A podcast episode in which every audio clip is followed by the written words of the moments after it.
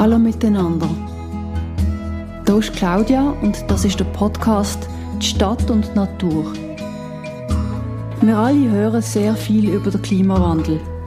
Wir alle wissen, dass die Sommer heißer werden, die Winter vierter und die Stürme stärker.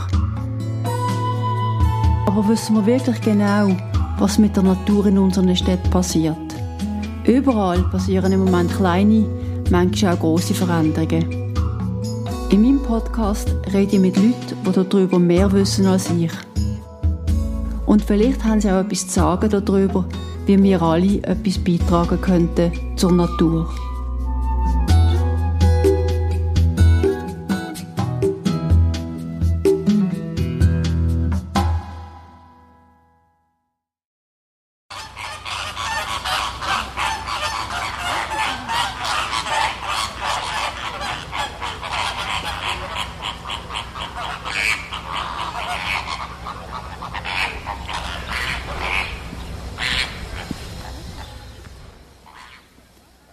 In deren Episoden ist Christine Künzli von der Stiftung Tiere im Recht mein Gast im Podcast Natur und Stadt.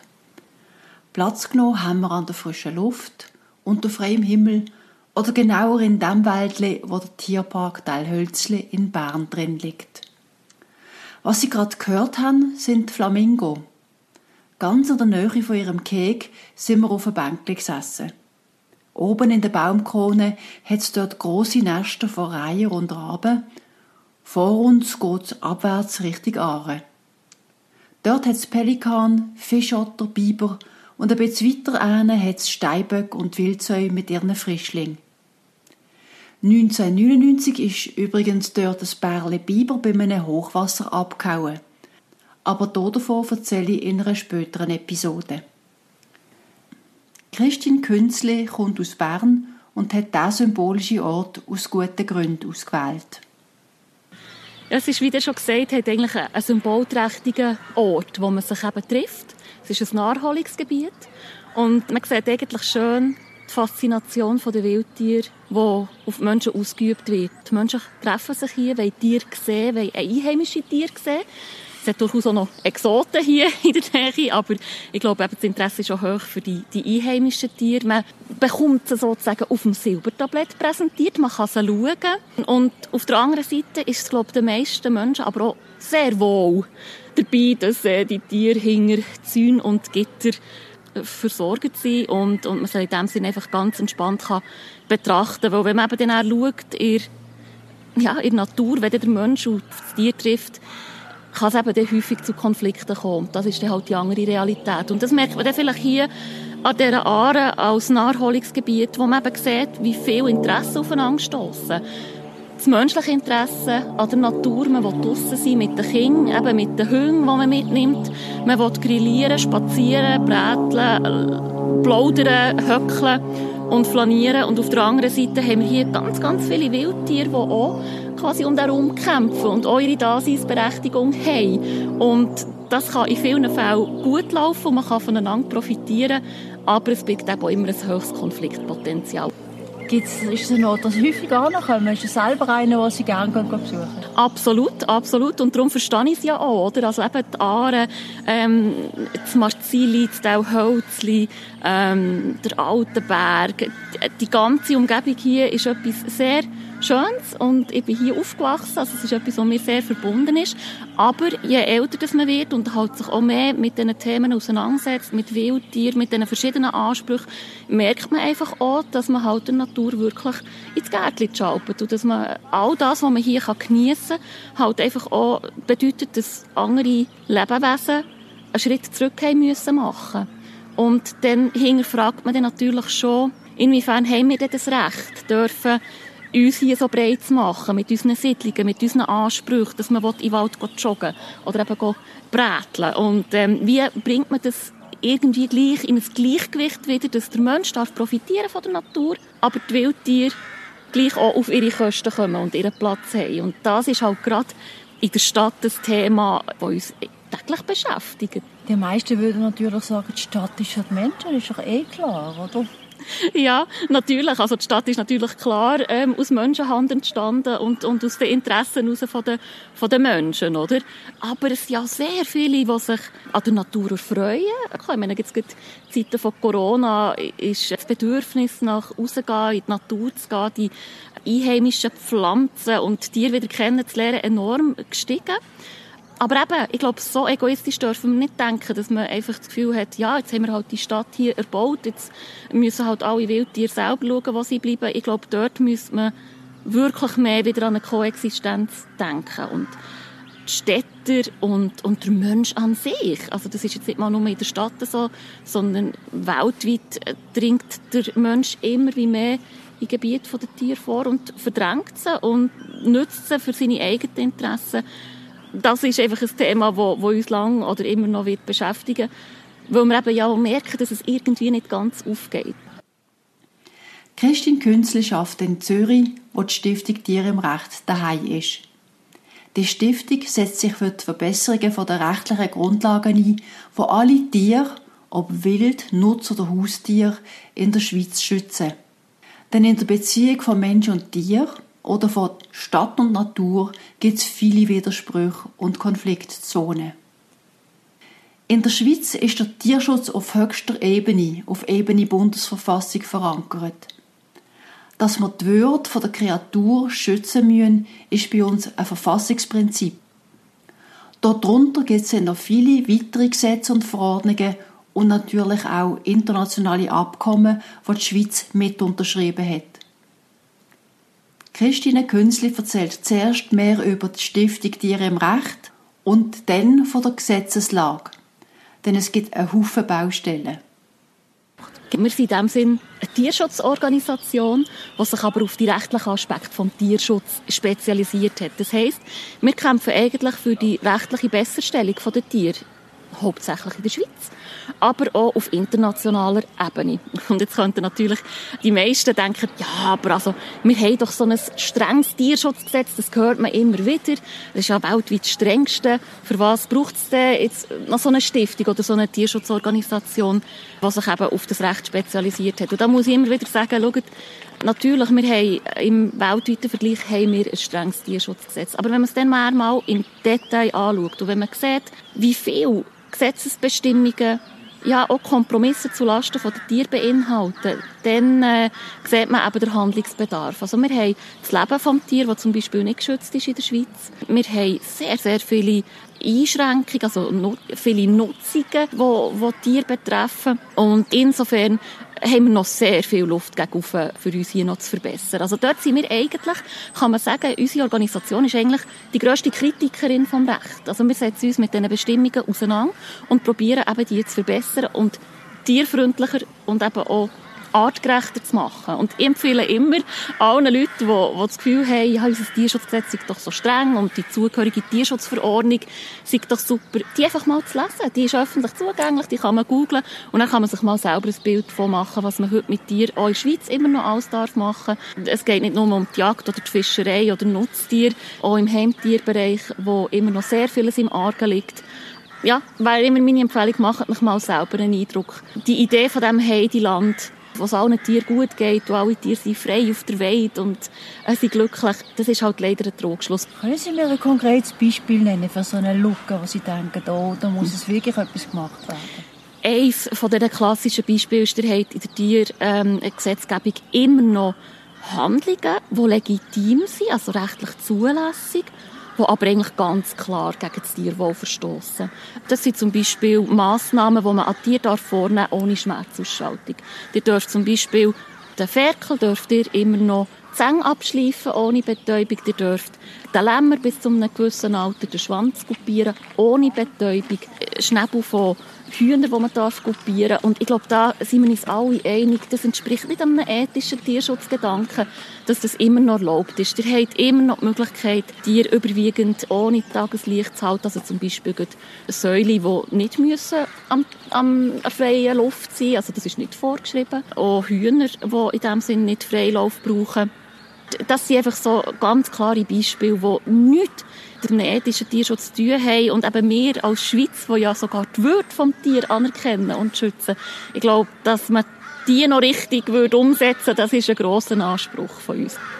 In der Stadt hat es einerseits Wildtiere, also die Kreie, die mhm. wir oben jetzt gerade hören, oder ähm, Igel ab und zu, Füchse und so weiter. Und auf der anderen Seite auch nicht Haustiere, mhm. oder Katzen und Hunde und, und die Vögel, die wir haben bei uns in der Volieren und so weiter. Das sind, glaube ich, zwei unterschiedliche Gesetzestypen, ist das richtig? Die haben verschiedene Gesetze, die hier greifen. Das ist was eben, wir sagen immer, es ist eigentlich verrückt, wie viele Gesetzesbestimmungen eigentlich auch Tiere betreffen. Und jetzt gerade bei den Wildtieren ist es so, ähm, dass vor allem das Jagdgesetz und äh, das Natur- und Heimatschutzgesetz sehr wichtig sind. Dort geht es aber vor allem um Artenschutzaspekte. Also dort geht es darum, gewisse Arten zu erhalten, Lebensräume äh, zu erhalten für die Tiere und eigentlich so ein bisschen die Koexistenz zu regeln zwischen Wildtier und eben Menschen. Auf der anderen Seite haben wir aber auch das Tierschutzgesetz und das gilt genauso auch für Wildtiere und kommt dort auch zur Anwendung. Das ist aber der Unterschied, dass es dort nicht um Artenschutzaspekt geht, also nicht grundsätzlich um die Erhaltung der Art oder von Lebensräumen, sondern um den Schutz vom individuellen Tier. Also dass man es eigentlich bewahrt vor Schmerzen, Leiden, Schäden, die der Mensch ihm allenfalls könnte antun könnte. Und das sind ein unterschiedliche Aspekte, die hier abdeckt werden, die aber sehr wichtig sind, weil halt eben ähm, das Verhältnis zwischen Mensch und Tier schon sehr ambivalent ist. Oder eben die einen finden wir faszinierend, streicheln wir, ähm, finden wir spannend zum Beobachten und die anderen nutzen wir sehr intensiv, essen wir oder jagen wir oder fischen wir. Und auf der anderen Seite hat er aber eben auch die domestizierten Tiere, also die, die wir eigentlich in unsere Obhut nehmen. Das sind in der Regel Tiere, äh, Haustiere, die man daheim hat als Gefährte, also Heimtiere, die man daheim hat als Gefährte oder ähm, Nutztiere wo man, wo man sehr intensiv nutzt, Versuchstiere, die wir auch in die Obhut nehmen und mit einem Versuch durchführen. Und dort ist halt der Unterschied, bei den Tieren, die wir in die Obhut nehmen, ähm, bei diesen Tieren, dort haben wir halt eine gewisse Verantwortung. Dort sind wir Halter und müssen uns um das Wohlergehen von diesen Tieren kümmern. Bei den Wildtieren, die sollten wir eigentlich, wenn ich es ein bisschen verkürzt darf formulieren, die müssten wir eigentlich in Ruhe lassen und sie machen. Ich befürchte, dass vielen Tierhaltern gar nicht immer wirklich bewusst ist, dass sie die Verantwortung haben dass man auch mit dir unter Umständen ein bisschen wie mit einem Konsumartikel umgeht. Es gibt ja so ein bisschen der böse Spruch, dass unser Tierschutzgesetz nicht ein Tierschutzgesetz, sondern ein Tiernutzungsgesetz ist, oder? Weil man halt gleich noch viele Regelungen drin hat, die uns erlaubt, mit Tieren sehr viel zu machen und sie sehr intensiv zu nutzen, obwohl es eigentlich mit ihren Bedürfnissen überhaupt nicht übereinstimmt, oder?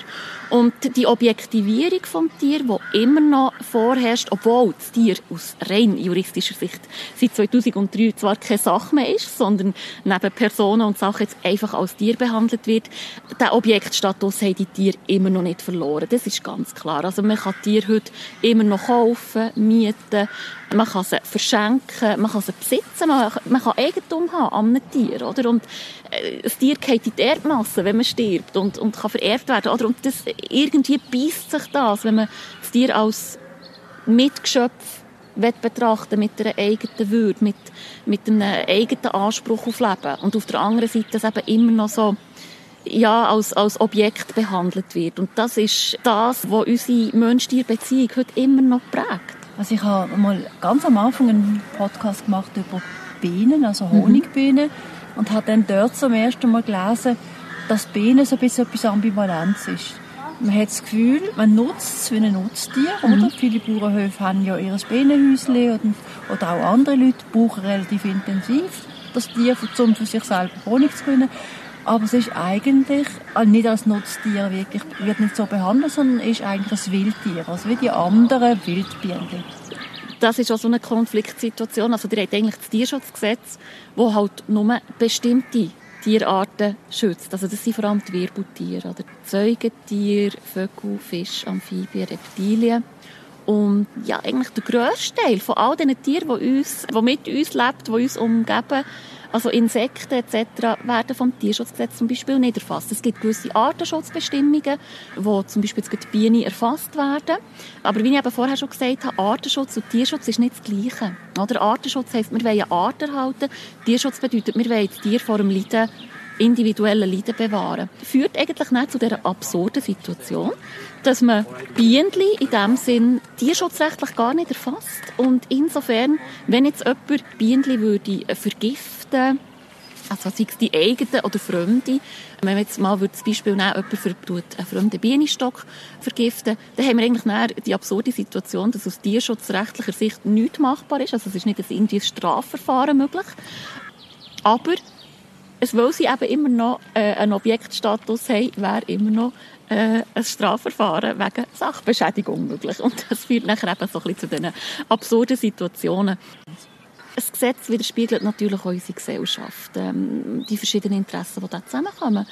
Äh, ein paar Tiere, wo wir eben hohe Sympathie für sie haben, die werden in der Regel umfassender geschützt und das zeigt sich eben auch in der Gesetzgebung. Und die Tiere, die wir halt nutzen wollen und wo wir unsere eigenen Interessen befriedigen wollen, die haben in der Regel den schlechten Schutzstatus. Dazu kommt natürlich auch noch die Frage der Empfindungsfähigkeit, weil das ist eigentlich die ausschlaggebende, wenn es darum geht, zu bestimmen, ob ein Tier unter das Tierschutzgesetz fällt oder nicht. Da kann ein Tier Schmerz empfinden, ist es leidensfähig.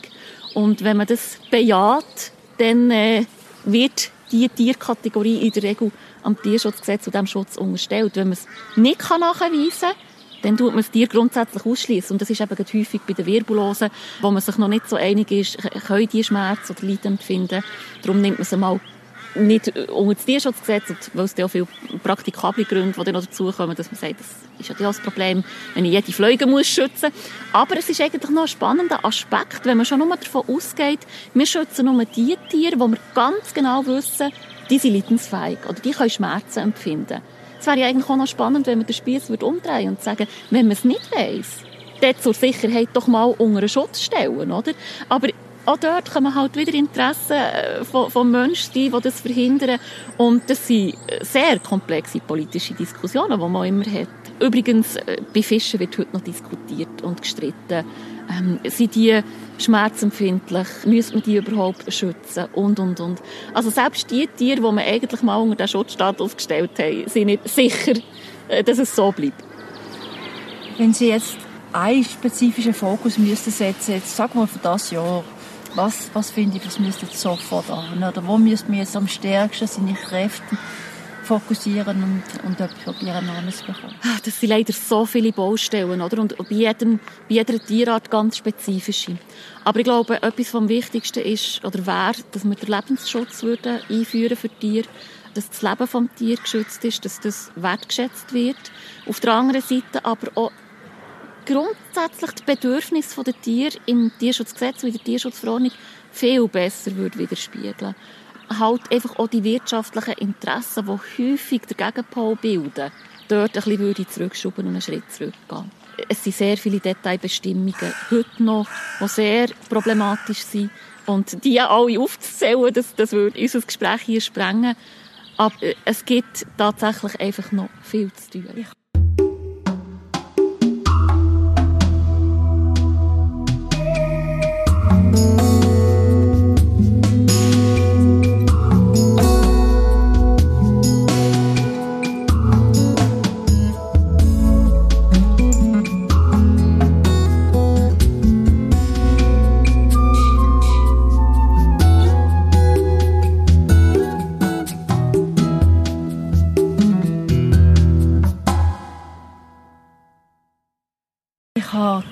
Dass sie ich, eine Beratung machen, eine Rechtsberatung. Also Leute können bei ihnen anrufen oder ein, ein Mail schreiben, wenn sie irgendwie nicht sicher sind, ob sie jetzt etwas machen sollen oder nicht machen. Das ist doch vielleicht ein Indikator dafür, was die Leute so beschäftigt, mhm. was, was die grössten Probleme sind. Mhm.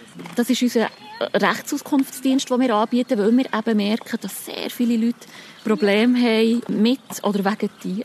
Ähm, eben sehr viele Konfliktherden um sind. Klassischerweise sind es Tierschutzverstöße, wo jemand beobachtet und eben er nicht sicher ist, ist das jetzt schon allenfalls wirklich ein, Tierschutzverstoß, den ich muss melden muss? Oder ist das allenfalls auch einfach eine legitime Haltung, die mich aber persönlich stört? Was wir immer sehr viel haben, sind Anfragen zum Beispiel wegen den sogenannten Kälber-Iglu. Ich weiß nicht, ob eben Zuhörerinnen und Zuhörer das kennen. Das sind da die Plastik-Iglu, die man häufig bei Bauernhöfen sieht, wo Kälber einzeln dürfen gehalten werden, solange sie Sichtkontakt haben zu einem anderen Kälbchen. Und das ist etwas, was die Leute immer wieder melden bei uns und das monieren und sagen, es kann doch nicht sein, das ist sicher tierschutzrelevant, da muss man vorbei, das, es kann doch nicht sein, das ist sicher verboten. Wo wir dann müssen sagen, nein, das ist absolut zulässig, das ist leider ein legitimer Zustand. Es ist aber auch häufig so, dass man tatsächliche Tierschutzverstöße beobachtet, aber dann bei den zuständigen Behörden ansteht. Also, dass zum Beispiel die Polizei sagt, das könnt ihr nichts machen, wenn das Tier gequält wird, äh, das ist jetzt halt so, was weiter, jetzt tut ihr jetzt so blöd wegen dieser Katze.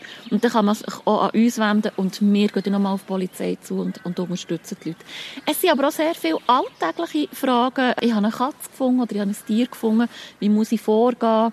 Mein Nachbar futtert meine Katze an oder ähm, ja, der Vermieter verbietet mir ein Tier zu halten. Also es ist sehr, sehr unterschiedlich und es zeigt uns eben auch, wie breit gefächert die Problematik ist. Beschäftigt uns Leute also wirklich sehr. Jetzt haben Sie mir am Telefon erzählt, dass ja eigentlich auch alles mehr Wildtiere in die Stadt kommen, weil es weniger Gebiet hat auf dem Land draussen, wo sie sich können, wo sie können sein. Die werden dort auch bedrängt und dann kommen sie langsam in die Stadt. Ein paar Leute schätzen der Kontakt oder eigentlich die, Präsenz der Wildtiere in der Stadt. Ich meine, dass die Tiere immer wie näher kommen, ist klar. Wir breiten uns immer wie mehr aus und halt auch zum Teil ähm, bieten wir halt plötzlich Futterquellen an, oder? Durch äh, Abfall, der nicht richtig entsorgt wird, oder mögliche Unterkünfte, leerstehende Häuser und, und, und. Also eben schon die Verdrängung, aber vielleicht auch das Futterangebot, das für die Tiere sehr spannend ist. Und ein paar Leute schätzen das und finden das sehr spannend. Andere stören sich an diesen Wildtieren. Und da gibt es eben nicht nur in dem Sinne Konflikt, dass sich die Leute ab den Wildtieren stören. Also bei mir ein Klassiker ist, wir hocken jetzt da unter diesen Krähen äh, Nester, ähm, wo hier im Wald, glaube niemand gross stört, aber eben kaum ist in einem Wohnquartier, wo man dann halt am Kot von diesen Tieren, am Lärm von diesen Tieren ausgesetzt ist, fängt es einem an stören. Das Gleiche mit Tauben wo, wo viele Leute sich äh, stören, ähm, wenn sie ein Nest bauen oder wenn sie eben Fassaden verkoten. Oder Füchse, die auch nicht nur beliebt sind, wenn sie zu nachkommen und vielleicht mal Hobbyhühnerstall räumen, weil er nicht genug gesichert ist oder eben andere Tiere angreifen. Also auch dort kommt es eben zu vielen Konflikten, wo dann schnell mal halt der Ruf nach Vergrämung oder Abschuss von diesen Tieren laut wird. Auf der anderen Seite haben wir aber auch umgekehrt Problematik, dass die Leute aus einer falsch verstandenen Tierliebe sich diesen Wildtieren annehmen dass sie sie anfuttern, dass sie, wenn sie das Gefühl haben, oh, das, der Igel sieht jetzt krank oder verletzt aus, ihn reinnehmen, selber pflegen und auch das ist für das Tier verheerend. Also absolute Profis dürfen das nur machen. Und insofern haben wir eben wirklich beide Konfliktherden. Also die Leute, die sich gestört fühlen ab den Wildtieren und auf der anderen Seite die äh, Leute, die eigentlich sehr fasziniert sind und Freude haben an den Wildtieren, aber sich manchmal falsch verhalten und das halt auch wieder zu Leiden kann führen Ich habe bei ihnen gesehen, sie, sie geben noch ein Heftchen raus, das lese ich immer wieder. Dort habe ich gesehen, dass sie probiert haben, im Parlament Initiativen durchzubekommen zur, zur Katze, also die Sterilisierung mhm. von Katzen, weil die auch eigentlich wie eine Art doppeltes Leid verursachen können, wenn sie zu viele Katzen haben. Einerseits, indem sie tatsächlich auf die Vögel jagen auf der anderen Seite aber auch, dass sie wirklich sich im Unmut von Leuten aussetzen mhm. und am Schluss ganz kleine junge Würfe einfach grusig umgebracht werden. Ja. Oder? Also das ist in beide Richtungen ja. nicht gut. Das ist leider nicht durchgekommen. Also das haben wir gemacht mit einer Petition, wo sehr viele Leute unterstützt haben und vor allem auch sehr viele Tierschutzorganisationen sind dahinter gestanden und Tierheim. Wir haben einfach schlichtweg zu viele Katzen in der Schweiz. Und das führt dazu eben zum einen, wie ihr es schon angesprochen habt, dass wir Streunerpopulationen haben. Ähm, und das ist eben nicht nur ein Thema vom Ausland, wie man immer so gerne von der Schweiz immer ein bisschen ins Ausland überzeigt mit dem Finger, sondern wir haben hier grosse Streunerpopulationen. Und das bedeutet, dass sich die Katzen sehr schnell fortpflanzen, dass sie krank sind, dass sie eben dann auch tierschutzwidrig getötet werden. Ich meine, auch das ist ähm, das Hoffnungsgeheimnis, gerade auf landwirtschaftlichen Betrieben, wo das einfach immer noch gemacht wird, dass Katzen, überzählige Katzen halt ertränkt werden, erschlagen werden. Man einfach sich nicht darum kümmert, dass man die Katze eigentlich kastrieren sollte. Es gibt immer noch das Ammenmärchen, dass die Katzen nicht mehr Mäuse äh, jagen wenn man sie kastrieren und das, das, ist jetzt auch schon lange überholt. Und das ist das eine Problem, das wir haben. Und dort haben wir halt gefordert, dass man auch müsste die gehaltenen Katzen, also nicht Streunertiere, wo man ja ganz häufig äh, kastrieren in Kastrationsaktionen, sondern eben auch die privat gehaltenen Katzen, die dann halt unkastriert rausgehen und sich dann auch wieder können mit diesen Streunertieren vermehren dass man die eben auch kastrieren sollte. Und natürlich Auch Kastration ist wieder ein Eingriff ins Wohlbefinden vom Tier. Das ist ganz klar. Man hat einfach das Gefühl, dort würde es mehr Leid verhindern, als dass es schafft. Und es kommt halt auch immer wieder das Argument, dass die vielen Katzen halt auch dazu führen, dass äh, die Reptilien, Amphibienbestände zurückgehen, dass sie viele Vögel jagen etc. Das ist ja so, man muss aber aufpassen, eben auch das ist halt wieder ein menschengemachtes Problem und wir müssen aufpassen, dass wir nicht in ein Katzenbashing reinlaufen, wo man der Katze quasi die ganze Verantwortung auferlegt und man dann eben so in eine, in eine, fast in einen Hass hineinkommt auf die Tiere, oder? Und dass man die dann so fährt jagen. Und da haben wir ganz stubige Geschichten auch schon mitbekommen von Leuten, die eben Katzen selber anfangen jagen und einsperren und probieren zu töten und also wirklich ganz, ganz furchtbare Geschichten, weil einfach plötzlich der Hass und die Asympathie plötzlich so aufkommt. Es gibt auch im Grunde genommen Tiere mit, mit, mit, mit einer schlechten Reputation, mhm. kann man sagen. Mhm. Sie haben es vorhin schon gesagt, ja. Raben manchmal, das sind so ein bisschen dunkle Vögel, Tauben, von denen denkt man, sie sind so grusig und mhm. unsauber. Ähm, Wölfe, ganz an einem anderen Ort, ja. hat man auch nicht besonders gern. Genau. Ähm, es gibt einfach ein paar Tiere, die haben in Anführungszeichen einen, einen schlechten Ruf. Ja. Man muss sich vor allem zuerst mal fragen, woher kommt das schlechte Image? Warum ist das so? Und ich glaube, das wäre schon mal der erste Schritt zur Besserung. Oder warum eben sicher Reihen so, haben so einen schlechten Ruf? Ein Wolf natürlich ein Riesenthema, Füchse sind auch nicht sehr beliebt. Ähm, ich denke, das hat immer mit Symbolik zu tun, wo wir mit Märchen sogar, oder, wo äh, quasi das Image verursacht haben. Und auf der anderen Seite halt auch äh, die Konfliktherden, die aufbeschworen werden, die von den Medien sehr geschürt werden ähm, und, und auch halt die Lobby von Jäger und, und Fischer und Landwirten, wo man einfach auch ganz klar muss sagen, sind sehr stark oder? und gut organisiert und dort natürlich an diesem Image auch festhalten. Und dann gibt es eben andere Tiere, die wahnsinnig hohe Sympathiewerte haben. Ich glaube, das Wichtige ist, wie immer Aufklärung, Wissen verbreiten über die Arten ähm, und eben auch aufzuzeigen, wie viel Gutes die verschiedenen Tierarten für die Biodiversität können bringen können. Und das ist eben das, was häufig ausblendet wird, sondern eben wirklich auch die positiven Eigenschaften immer wieder rausstreichen. Das wäre wichtig. Und Im Moment ist die Diskussion auf politischer Ebene, wenn es um Gesetzgebung geht, reden wir eigentlich immer nur von den Schäden. Schäden, die angerichtet werden durch Wildtiere. Wo stören sie den Menschen? Wo kommen sie uns ins Gehege? Aber vielleicht mal fragen, wo stören wir Tiere? Und wo hätten sie so einen positiven Einfluss auch auf das Zusammenleben? Das wäre eigentlich die wichtige Frage. Ich glaube, äh, da würde sich die Imagefrage auch ein bisschen, entschärfen.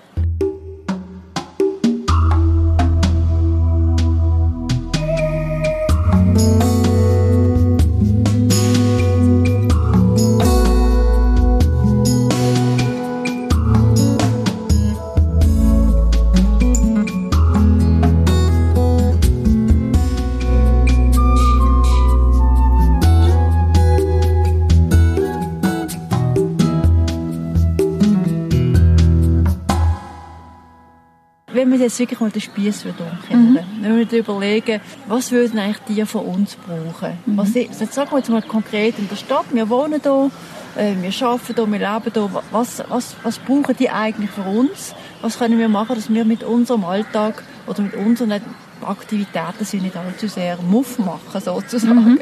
Sie brauchen ihre eigenen Lebensräume und ich glaube, wir sollten sie weitest, weitestgehend können in Ruhe lassen. Also einfach lassen und machen.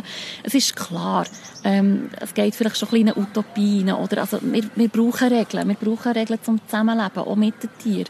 Aber der Blickwinkel drauf, denke mir wichtig. Nicht nur wir haben unsere Interessen, sondern eben auch die Tiere.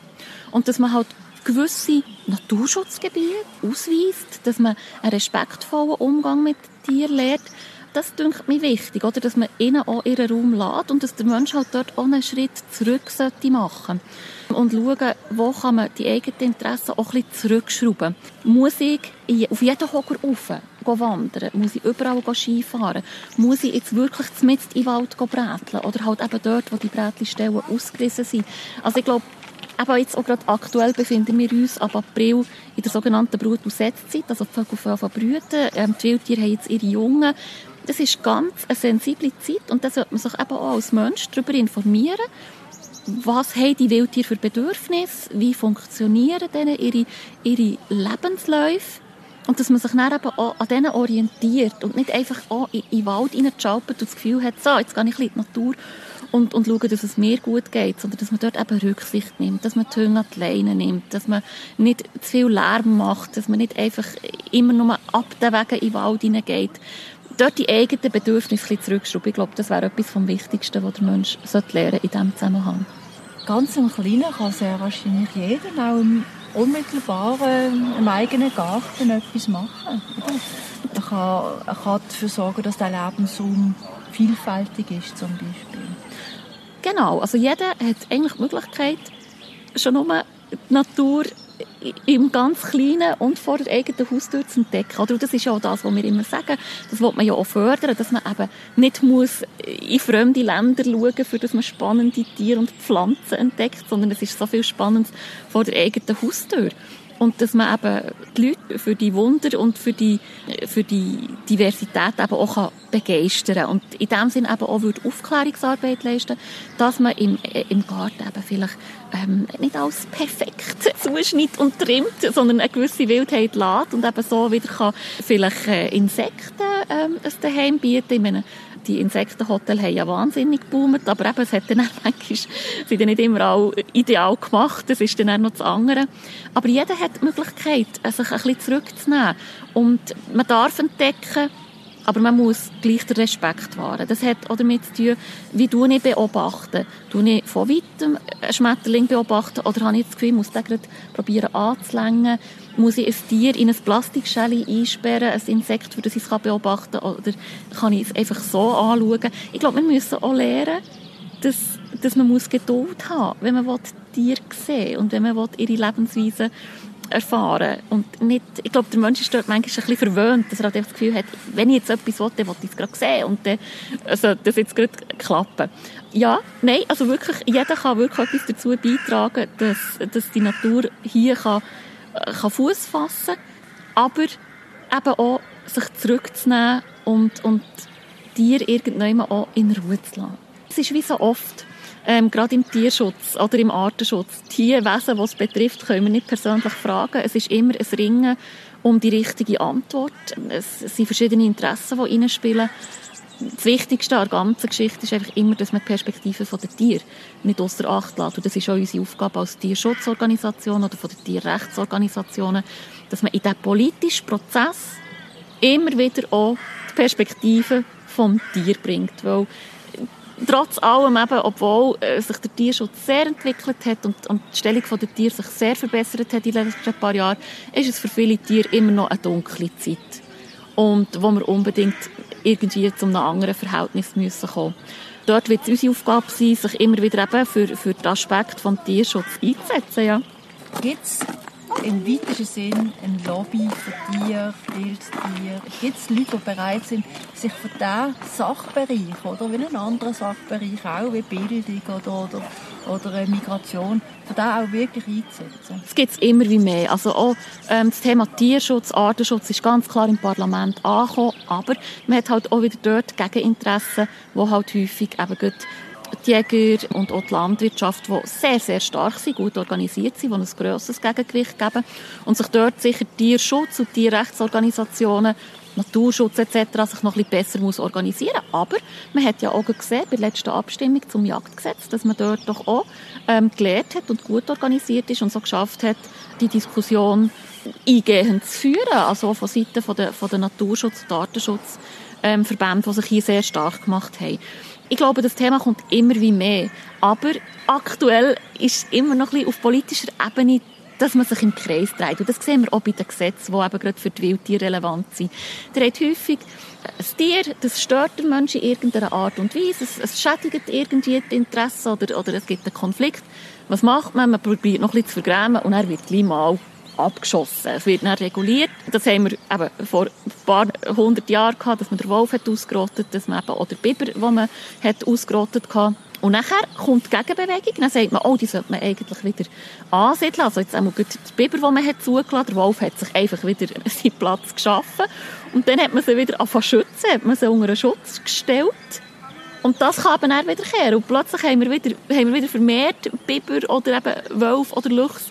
Und fangen sie wieder an zu stören und dann tun wir wieder an zu regulieren. Oder? Und das, das Ping-Pong-Spielen ist einfach etwas, was wir jetzt langsam, glaube ich, gemerkt haben, es bringt keine echte Lösung. Und ich habe immer noch das Gefühl, dass das vielleicht auch ein Grund dafür war, warum das Stimmvolk im letzten Herbst hat Nein gesagt zu der, zu der Revision vom Jagdgesetz, weil sie, glaube einfach mal neue Lösungen wollen, neue Lösungsansätze für wirklich ein echtes Zusammenleben und immer das schützen und nachher den Schutz wieder lockern und das Hin und Her, habe ich das Gefühl, wird auf die Länge nichts bringen.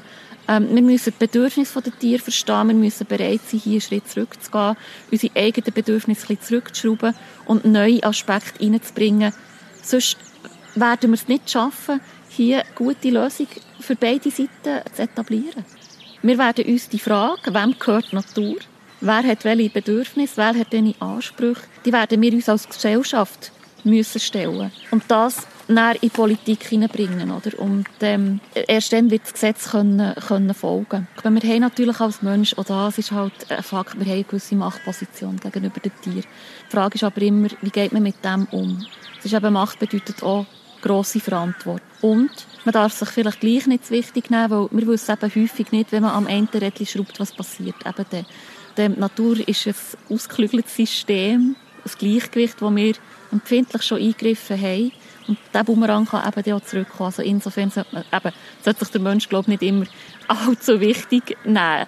Aber es braucht genau die, die Sensibilisierung, eben sich ein bisschen zurücknehmen, sich als Teil zu sehen von dem, von dem Kosmos, auch wenn es jetzt vielleicht ein bisschen ähm, abgehoben tönt, aber das sind wir einfach. Und es ist nicht unser Recht zu bestimmen, wer auf dieser Welt darf leben und wer nicht. Welches Wesen hat welche Berechtigung? Ich glaube, das haben wir schlichtweg nicht. Und da müssen wir noch ein bisschen Demut lernen und uns dort noch ein bisschen probieren zurückzunehmen.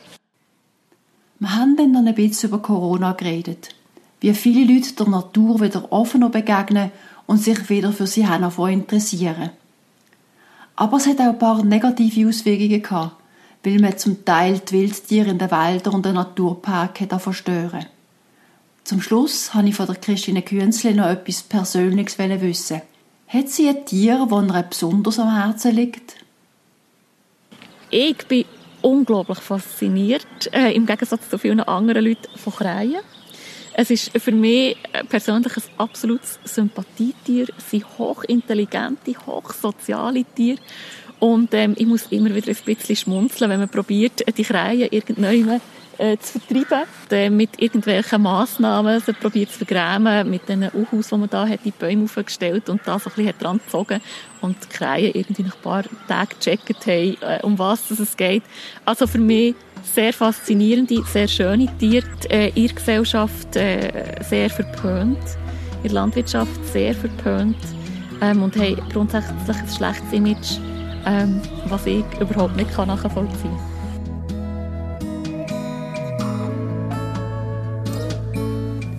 Was Christine Künzli hat über den Raben erzählen, ist etwas Lustiges passiert. Exakt in dem Moment ist hinter uns auf dem Hag ein Rab abgesessen. Dann ist er abend neben uns auf dem Boden gelandet und in einem präzisen Halbrund um unser Bänkchen herumgelaufen. Dabei hat er uns immer angeschaut. Mir ist es so vorgekommen, als würde er ganz genau zuhören, was da über ihn und seine Artgenossen geredet wird.